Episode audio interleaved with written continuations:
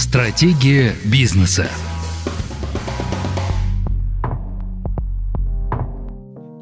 Дорогие друзья, всем желаем доброго вечера. Это «Стратегия бизнеса». Здесь на волне «Бизнес ФМ». Рустам Аксутов у микрофона, а также Азамас Расимбаев, основатель Альянс Стратег Казахстан. Добрый вечер. Да, ну что ж, продолжаем мы, собственно, обсуждать, что делать собственнику, если вдруг он принял решение, а, что пора бы чуть-чуть заняться больше стратегическим развитием своей компании, нежели погружаться в операционку, да? Угу. А, итак, как делегировать функции владельца бизнеса? Да, это хорошая тема, она вот важная э, не только для собственников, а для руководителей любого уровня. И э, все зачастую очень много компании страдают тем, что отсутствует делегирование. Просто мы не умеем делегировать или делегируем как-то там по привычке. Да. Вот. Базовые вещи такие по поводу делегирования. Делегировать нужно непосредственно своему прямому подчиненному. То есть вот такой важный постулат. Не надо обходить руководителя, который стоит между собственником и э, подчиненным.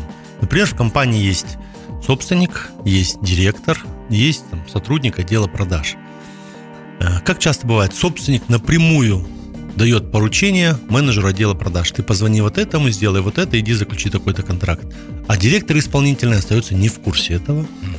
И потом какое-то время проходит, и получается так, что директора просто обошли. Вот все бизнес-процессы проходят, но... Переступили через переступили голову. Переступили да. через голову, да, совершенно верно. И вот с этим начинаются какие-то обиды, непонимание. А собственник, на самом деле, он-то из благих намерений, чтобы быстрее сделать, вот он начинает переступать через голову и переходить, э, э, давать, делегировать э, задачи, права, обязанности непосредственному подчиненному. Вот это немножко неправильно. Надо делегировать своему э, только прямому подчиненному. То есть в данном случае надо сказать исполнительному, директору о том, что слушай, донеси вот эту идею для менеджеров, пусть они дальше реализуют таком случае мы укрепляем и, и своего исполнительного директора, он остается в курсе, он как бы обретает этот стабильность компании, и он уже управляет бизнес-процессами, которые существуют. Опять же, для чего мы нанимаем исполнительного директора, если мы его обходим и сами напрямую даем задачи э, как собственники нашему персоналу. Вот это там, один из видов обхода. Потом, опять же, э, если мы делегируем, не просто ставим задачи краткосрочно, а делегируем прям целую область прав и обязанностей, то их надо давать с какой-то определенной целью.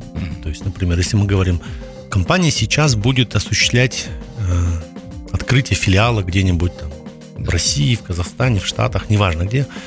Вот, э, вот для того, чтобы открыть филиал, мы определенные полномочия от маркетологов, там, от таргетологов, от дизайнеров передаем вот этой группе, которая занимается открытием филиала. Вот они на этот филиал будут сами настраивать маркетинг, рекламу и так далее. Опять же, делегирование, убираем часть функций от текущего персонала на новую команду с целью какой-то, именно с определенной целью. Когда цель достигается, мы говорим, либо это остается в этой команде, которая открывала этот филиал, либо мы возвращаем эти функции обратно тем ребятам, кто этим занимался. Ну, конечно, важная вещь в делегировании – это мы все должны понимать, руководитель любого уровня, что э, делегирование и задачи должны быть выполнены на 100%. То есть они, э, те люди, кто получают эти права, обязанности, новые задачи, они способны их реализовать точно. Делегировать так, что получится, не получится, ну, так тоже нельзя, потому что э, любая задача должна быть выполнена. И ответственность, конечно, будет ложиться на руководителей, которые делегируют эти полномочия. Просто так делегировать из-за того, что я не хочу эту работу делать, ну, так тоже, ребят, не бывает. Здесь надо да. иметь определенную цель. Вот. Поэтому мы часто в Альянс Стратегии, общаясь с нашими клиентами, видим перекрестное делегирование, нарушение принципов делегирования.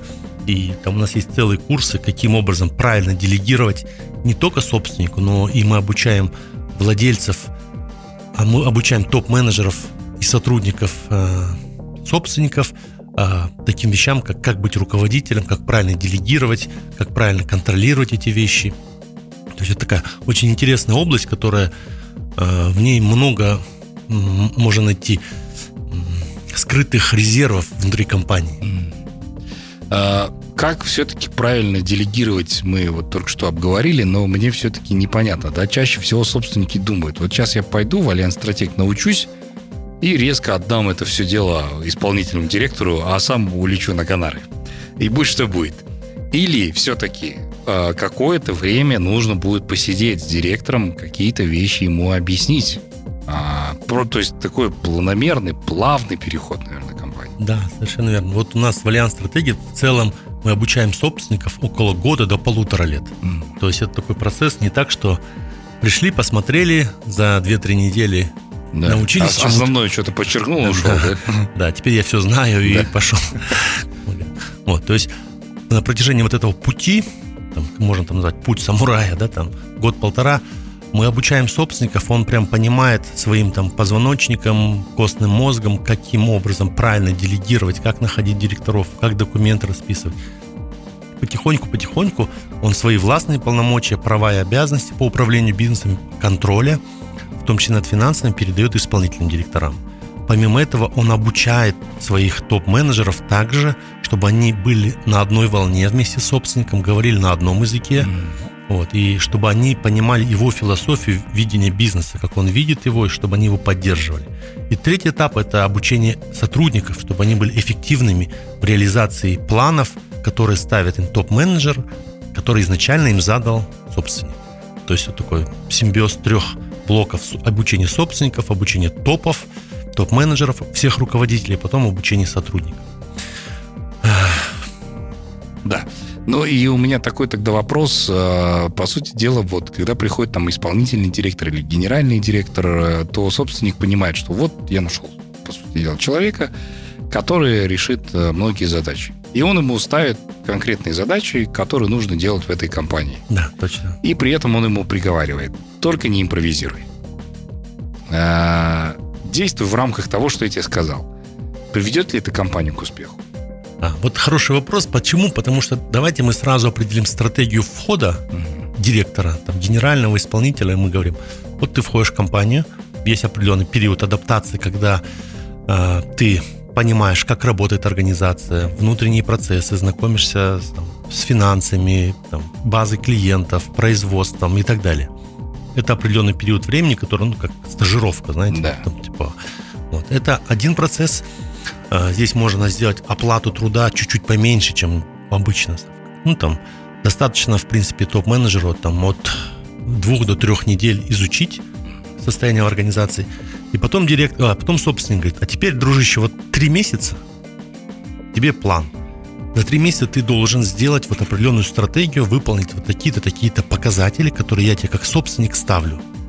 Если они выполняются, если я вижу, что ты вытягиваешь это дело, то все окей, мы с тобой плывем дальше, там заключаем какой-то уже договор там, на 3 года, на 5 лет, как бы, и ты уже показываешь себя в полной мере.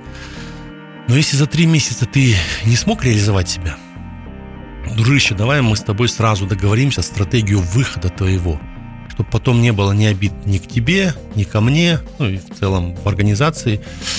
То есть через два с половиной три месяца мы уже видим, директор справляется или нет, и он сам это видит потому что есть еженедельное управление цифрами, статистиками, квотами, да, да когда собственник, опять же, там, KPI, который, видя а, вот эту работу директора, может сказать, он движется в правильном направлении или он просто не вытягивает.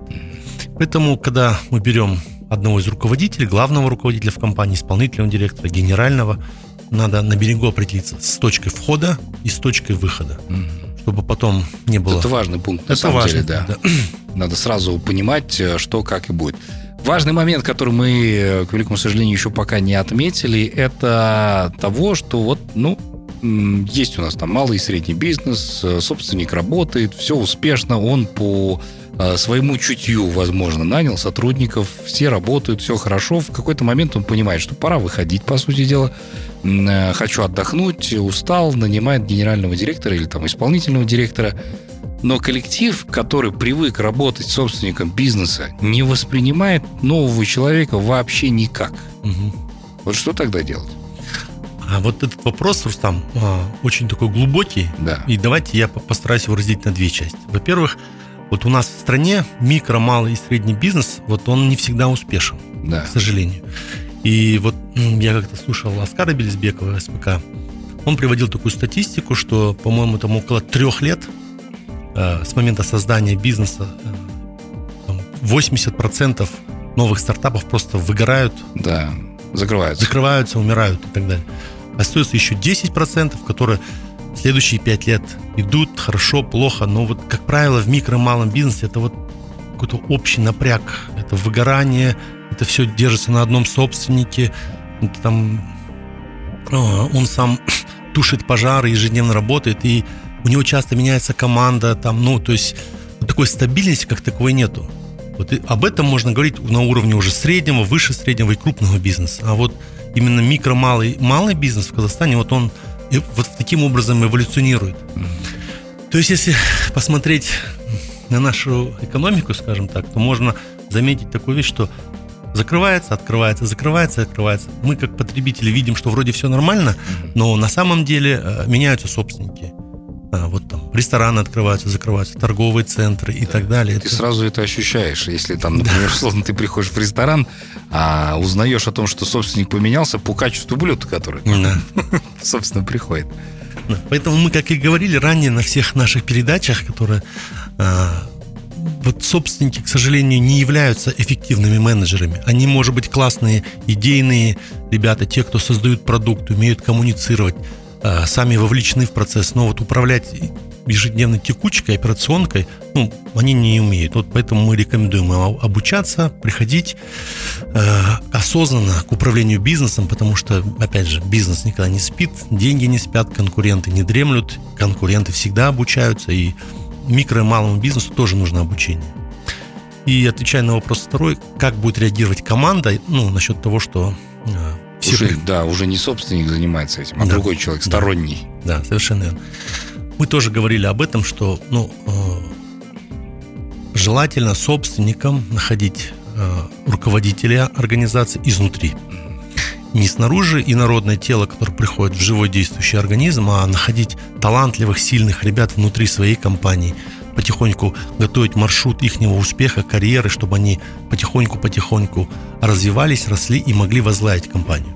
В этом есть очень много плюсов. Во-первых, они уже знают продукт, они знакомы с клиентами, у них есть определенная корпоративная вовлеченность, патриотизм какой-то. И вот эти ребята, которые работают внутри наших компаний, они как раз-таки будут хорошими э, управленцами и будут поддерживать стратегию собственника. То есть вот это такой, опять же, правильный путь, когда да. мы ищем руководителей внутри своей организации. Ну, здесь есть еще один такой немаловажный пункт, это зависть тех же сотрудников. Условно, там есть два человека, которые претендуют на должность гендира. И начинается борьба, да, вплоть до того, что они могут сами, того не замечая, утопить компанию. Совершенно верно. Бизнес такая штука, э, когда нужны четкие результаты. Да. Как мы можем видеть результаты? Это, опять же, цифры, показатели, статистики, квоты. Если статистики у одного сотрудника хороший, высокий, вот надо поощрять высокие статистики, его показатели. Вот он нормальный. А второй, как бы казался бы, не, э, каким красивым не казался, в каким бы красивом галстуке не ходил, какие бы умные вещи не говорил, да. не, не говорил собственнику, вот вы самый красивый, самый умный, там, это не работает. И он может сколько угодно грязи лить на того первого сотрудника, который продуктивен, надо смотреть на показатели цифры. Если мы видим, что один более лучше продает, более лучше создает системы, как бы, и мы управляем на основании цифр, то надо брать этого, этого человека. Достаточно да. так просто, да. Все, в принципе, объективно. По сути дела, не надо никуда лезть, там ни в какие дебри. Видите пока хорошие показатели, надо с ним работать, с этим человеком. Да. И все. Да, ну, есть еще такое немаловажное понятие, это вход в компанию, по сути дела, да, то есть если мы говорим о микро, малом, среднем бизнесе, то там, в принципе, все понятно. Угу. А когда у тебя микрокомпания, ты показываешь, вот тебе кредит, вот тебе дебет, вот да. тебе бухгалтер, вот, вот тебе HR, угу. и нас все трое, вот, пожалуйста, да, поехали да. работать а, и так далее. Но чаще всего бывает а, у того же микробизнеса, почему сам собственник начинает заниматься собственной компанией, Просто потому, что у него нет денег на найм нового сотрудника. Он понимает, что у него в компании все распланировано, все бюджеты известны. А он примерно прикидывает, считает, что директора я не потяну. Угу. А вот что тогда делать? Ну, во-первых, а, собственника нужно разгрузить точки зрения, э, чтобы он выполнял стратегические вещи. Больше создавал каких-то новых процессов, расширял бизнес, больше продавал. И, э, ну, не он продавал, чтобы организация больше продавала. Чтобы он видел новые рынки, новые возможности. Вот это прямо важная вещь. И э, на данных этапах, когда там 3-4 человека, вот опять же все превращается в вот этот э, круговое колесо, где вот мышка или там хомячок бегает, и все одно и то же происходит. Да. Вот это из года в год мы вот сколько видим, смотрим бизнесов, это так и, так и есть. Надо найти себе политическую, какую-то эмоциональную бизнес-волю, выйти из этого и посмотреть по чуть пошире на новые рынки, посмотреть на новые возможности коллаборации, связи. А, сейчас очень много программ, которые можно использовать деньги. Не обязательно это кредиты, кстати, хочу сказать. Вот, поэтому, чтобы освободиться от операционной деятельности, все равно нужно выйти, освободить собственника. А, если не хватает денег на исполнительного директора, то вот даже в команде 3-4 человека кто-то может нести на себе роль главного, который может заниматься вот хотя бы там координацией деятельности внутри там 3-4-5 человек. Вот. Поэтому а, вот эта вещь, она просто необходима. И собственнику хочу всем рекомендовать, это а, нужен обязательно личный ассистент, на которого собственник бы много задач скидывал бы, которые касаются именно механической работы. Да. Чтобы вот собственник был чуть-чуть более свободен, а, не для того, чтобы он где-то лежал на канарах возле бассейна, а для того, чтобы, или там у нас даже там, для того, чтобы он просто мог больше времени уделять новым встречам, новой коллаборации, новым поиском каких-то возможностей. Вот это прямо вот выход из этого. Это нелегко, но а, в бизнесе никто не говорил, что будет легко и, и, и четко. Ну, по идее, все это знают. Я очень надеюсь на этом, да. Ну что ж, дорогие друзья, спасибо, что это время посвятили нам. Мы с вами прощаемся а, через неделю. Встретимся мы с вами, потому что на следующей неделе, в понедельник, у нас праздник. А, так что не переключайтесь, оставайтесь на волне бизнес FM и до новых встреч в эфире. Да. Всем спасибо, с наступающим Днем Конституции. Стратегия бизнеса.